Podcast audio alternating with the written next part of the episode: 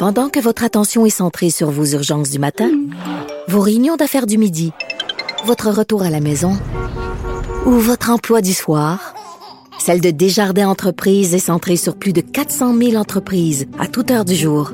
Grâce à notre connaissance des secteurs d'activité et à notre accompagnement spécialisé, nous aidons les entrepreneurs à relever chaque défi pour qu'ils puissent rester centrés sur ce qui compte, le développement de leur entreprise.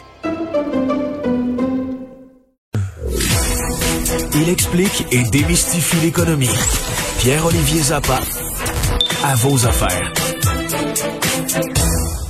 Et c'est donc le moment de parler économie. Bonjour Pierre-Olivier. Salut Mario. Alors, euh, Monsieur Trudeau qui a donné plus de précision. Ça faisait quand même quelques jours là, que c'était dans l'air comment on allait traiter la PCU. Puis là, y a, on va démêler ça parce qu'il y a des travailleurs autonomes où il y avait de la confusion. Il y a ceux qui ont leur impôt à payer sur la PCU. Il y a ceux qui ont reçu de la PCU qui n'avaient pas droit. Euh, donc, il y, a, toutes sortes de nouvelles.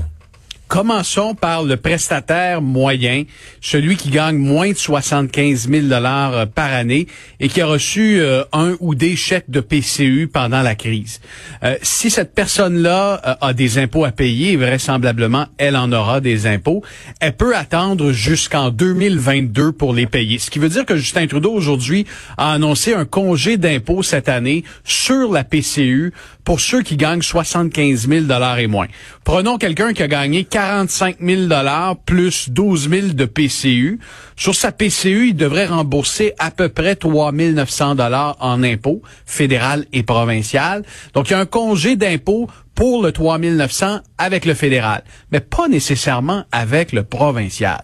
J'ai euh, communiqué là, au cours des dernières minutes avec le cabinet d'Éric Girard, le ministre des Finances, et on n'est pas en mesure de me confirmer si Québec va accorder le même congé d'impôt. Est-ce qu'on donne jusqu'au... C'est pas clair pour moi. Est-ce qu'on donne jusqu'au 31 décembre, jusqu'à la fin de l'année 2021 pour régler cette facture d'impôt? 30 avril. 30 avril 2022. Donc c'est vraiment donc dans le fond, tu peux reporter ce paiement là jusqu'à ton rapport d'impôt de l'année prochaine.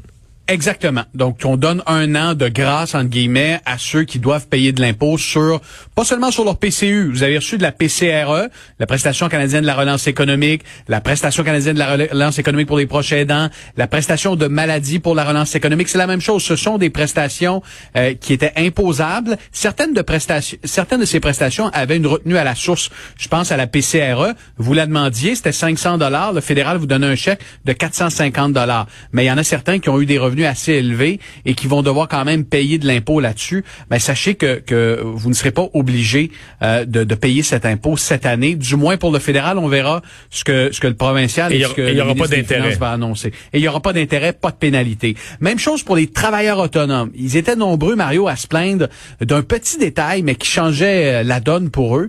Lorsque le fédéral avait annoncé euh, que la, la, la PCU était disponible aussi pour les travailleurs autonomes ou les on avait dit, ben, vous devez avoir eu des revenus pour la dernière année ou les 12 derniers mois de 5 000 On ne précisait pas s'il s'agissait de revenus bruts ou de revenus nets.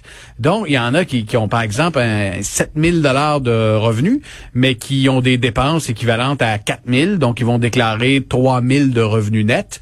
Ben, ces gens-là, théoriquement, n'avaient pas accès à la PCU parce qu'au mois d'avril, le gouvernement fédéral était venu préciser, là, quelques semaines, trois semaines après avoir lancé la PCU, qu'il fallait calculer la somme, le 5 000 dollars pour être admissible avec son revenu euh, net.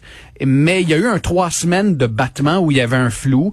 Et là, étant donné qu'il y avait un flou, ben, Justin Trudeau aujourd'hui a dit, écoutez, si vous êtes travailleur autonome, vous avez quand même demandé la, la PCU en vous basant sur votre euh, revenu euh, revenu brut. Ben à ce moment-là, vous pouvez garder vos prestations et oublier les lettres que l'agence du revenu vous envoie. Mais est-ce que c'est pas injuste? Est-ce qu'il y a probablement des gens par exemple, qu'ils l'ont pas demandé ben, parce que... C'est certain.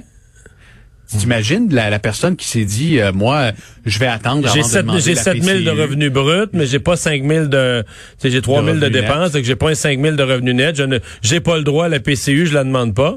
Et, et je me souviens bien moi-même avoir dit en ondes, attendez les travailleurs autonomes de voir les précisions du gouvernement fédéral. Euh, le fédéral a tergiversé pendant plusieurs semaines. Il y avait une zone grise. Puis là, finalement, lorsque lorsque Justin Trudeau avait précisé les, les, les balises de ce programme-là, plusieurs travailleurs autonomes de bonne foi, en toute honnêteté, ont dit ah ben finalement je n'y ai pas droit. Là aujourd'hui, euh, Justin Trudeau dit ben ceux qui ont quand même l'ont quand même demandé, on va vous le verser. Puis ceux qui on vous laisse euh, tout. On vous laisse tout. Puis ceux qui y auraient peut-être eu droit là finalement, ben non, il y aura pas de demande rétroactive parce que le programme est fermé depuis le 2 décembre. Alors c'est certain qu'il y, a quelques travailleurs mm. autonomes contractuels qui euh, qui doivent pas être super contents de, de cette situation là aujourd'hui. Quelle est cette histoire, Pierre-Olivier, de marchands euh, qui sont victimes de fraudeurs sur Amazon? La pandémie, évidemment, de COVID-19 a donné lieu à un autre phénomène, une épidémie de, de fraude et d'arnaques de toutes sortes euh, en ligne. La dernière en date, et elle fait mal à bien des marchands québécois qui vendent des produits sur Amazon. Je vous explique. Euh, vous magasinez euh, un, euh, je sais pas, un protecteur de téléphone cellulaire sur Amazon. Un vendeur québécois est sur Amazon, vous en vend un 20 dollars. Vous faites livrer le protecteur de téléphone, il est livré à votre porte. Donc, vous arrivez du travail, vous prenez votre votre boîte, vous rentrez à l'intérieur de la maison, et là, vous appelez Amazon et vous dites je n'ai pas reçu mon colis. Alors là, Amazon dit, vous êtes certain? Nous, on voit qu'il a été livré. Vous dites, non, non, je vous le dis, j'ai, j'ai pas reçu mon colis. Alors là, Amazon va dire, ben écoutez, on, va vous rembourser parce que nous, on vous croit sur parole. Mais de l'autre côté, le petit marchand québécois qui vous a envoyé ce protecteur pour téléphone que lui vend sur Amazon, il vient de perdre sa vente, il vient de perdre ses revenus parce qu'en vous remboursant, Amazon va piger dans son dans son portefeuille et dit ben nous on on donnera pas l'argent parce que le colis n'est pas arrivé.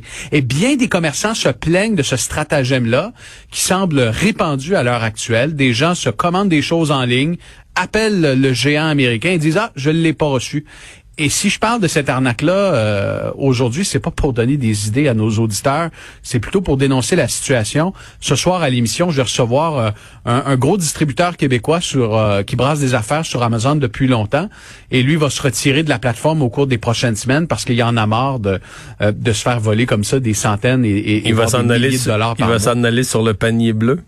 non, je lui ai parlé aujourd'hui. Il m'a dit, je lance une mise en garde.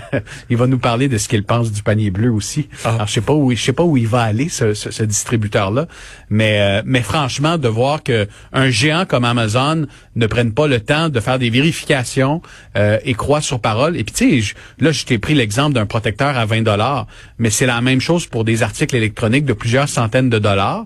On croit le client sur parole, celui qui s'est acheté une montre intelligente.